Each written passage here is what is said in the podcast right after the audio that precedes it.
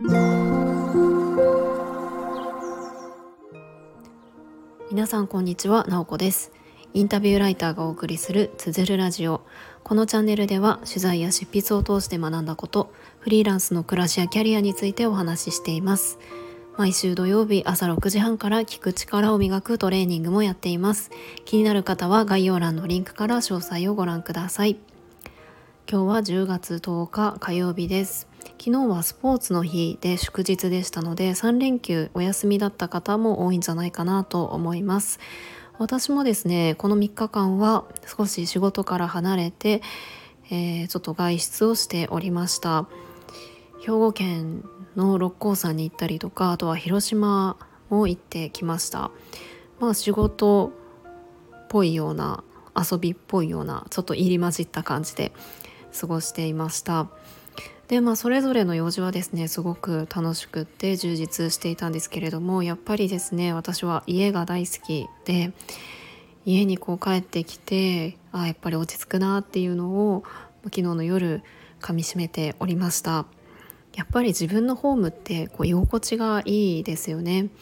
まあ、それもあの住んでいる場所というか過去遡ってみるとあんまりしっくりきてないようなあのそんな場もありましたけれども今はとても自分の家が気に入って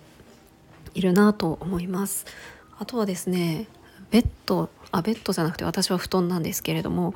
マットレスは私めちゃくちゃこだわって選んでいて寝心地が最高にいいんですよね。やっぱり睡眠の質ってマットレスも結構大事なんじゃないかなと思っていて久しぶりに家に帰ってくるとあやっぱりこのマットレス最高だなっていう風に感じてしまいます。はい。でですね今日は自己紹介について思うことというテーマでお話をしたいと思います。まあ、このテーマで話そうと思ったきっかけが今度ですね私ちょっと宿泊型の研修に参加するんですけれども、えー、そこでは自己紹介禁止っていうふうに言われております。そんなことってありますかっていう自己紹介禁止な場ってないですよね。私はそんなの初めてだなと思っていてあのただ自己紹介禁止っていうのを聞いてなかなか面白いなと思いましたし私自身自己紹介についていろいろと思うことがあったのであのなぜこの研修では自己紹介が禁止なのかっていうところが、まあ、すごく気になっていたんですよね。でつい先日その主催者の方のお話を聞いて、まあ、なぜ自己紹介が禁止なのかその意図をお話ししてくださってそれがですねものすごく納得したんですよ。まあ、なのでその理由とあとは、まあ、私自身が自己紹介についてどういうふうに考えているのかっていうところをお話ししたいと思います。まあ、自己紹介っていうとまあおそらくこれを聞いてくださっている方もしたことがあると思います。はいまあ、スタイフ配信してる方はスタイフのこう一番最初に自己紹介をしたかもしれないですしあとはこう初対面の方がいるような場所で、まあ、一人ずつあの自己紹介をしたりとかってありますよね。新しい職場に行ったりとか学校に新しく入学した時とか自己紹介ってします。あとは1対1で「初めまして」っていう風に顔を合わせた時もちょっと自分自身のことを話したりとか、まあ、いろんな自己紹介の場面があると思うんですよね。でも一般的にはこう一つの場所に集まって、まあ、ファシリテートする方がいてじゃあ自己紹介しましょうっていう風になったら、まあ、話すことって大体自分の名前とか出身とか住んでるところとかあとやっぱり仕事ですよね所属先えっ、ー、とどういうとこに所属しているのかとか自分が何をしているのか肩書きとかを言ったりすると思います。まあ、それがおそらく一般的な自己紹介。でですね冒頭でお話ししたその私が参加する研修会では自己紹介禁止なんですけれども、えー、その意図をちょっと私の言葉になりますけれども少しだけ紹介しますね。あの、まあ、なんでこの私が参加する研修では自己紹介が禁止なのかというと主催者の方のこうちょっとしたこう問題意識というかあの自分のことを自己紹介で話すとまあ端的に話す必要がありますよね。そうすると分かりやすい部分を言うわけです、まあ、例えば自分はファイナンシャルプランナーです。とか私はスポーツトレーナーをしていますとか肩書きがすごく鮮明に出てきてあのその部分がすごく強く印象づいてしまうなのでその自分の肩書き仕事勉強していることなんとかを言うとそれによって不自由になってしまう部分ってあるんじゃないかなっていうふうに感じるというふうに言っていました。まあ、だからその人自身ではなく先に職業みたいなところが来てしまうんじゃないかな。一旦それを置いといてまずはその人と出会いましょうみたいなところを言っていました。はい、であのポイントはですねあの別に何て言うか自分が話したくなったら話していいわけなんですよね。絶対に自分の身を明かしちゃいけないわけではないんですけれどもそういったあの何て言うか公的というかそのプログラムの中で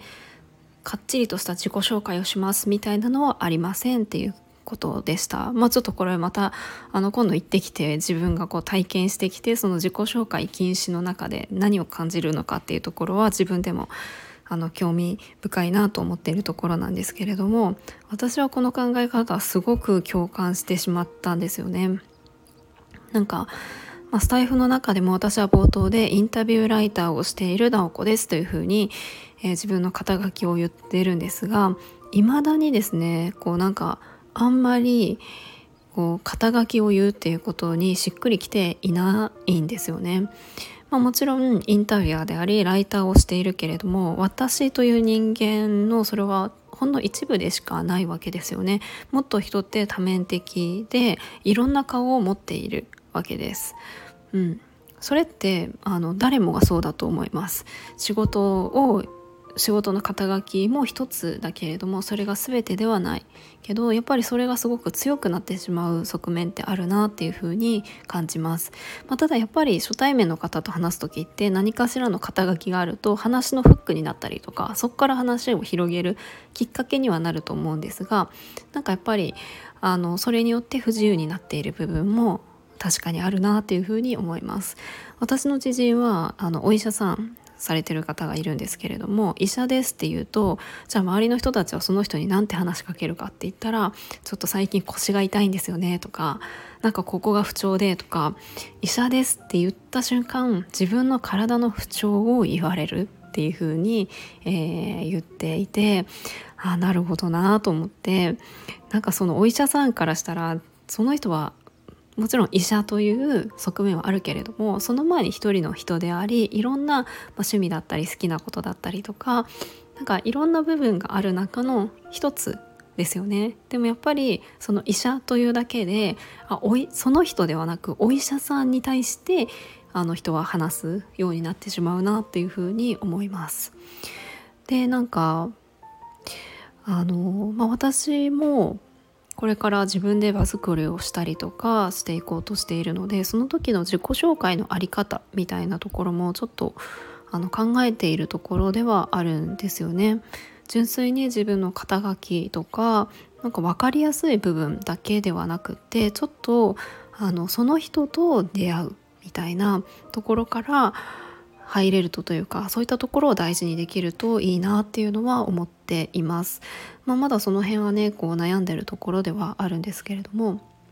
あるそのワークショップの場では、えーと、自己紹介で3つの項目を決めていたりとかもしました。呼ばれたい名前を言ってください。そしてどこから来たのか言ってください。そしてこの世界で一番自分が好きなものを言ってください。みたいな。この3つを自己紹介として言っていく。なんかこれもすごく面白いですよねついつい自由に自己紹介っていうと肩書きを言っちゃうであるけれどもあの自分の好きを言うみたいなそれぞれが自分の好きなものをシェアしていくとなんか普通の自己紹介とはちょっと違った部分とかあのその人の見方みたいなところも変わってきたりして面白いなっていうふうに感じています。はいなので最近の私の関心事は自己紹介です。なんかねその自己紹介のあり方ってもちろんその場の目的にもよると思うので肩書きを言うことがその場にとっては必要であったりもするし必ずしもあのそれは必要ないかもしれない。なので一般的に自己紹介ってこういうものだよねみたいな感じであの型としてあの残していくっていうよりかはその場にふさわしいあの自己紹介の在り方みたいなところはちょっと私自身がこう模索していきたいなみたいな風に思っているところです。はいということで、うん、今日も今日もですね、うん、すごい持論を繰り広げましたけれども、はい、最後まで聞いていただきありがとうございます。もいもい。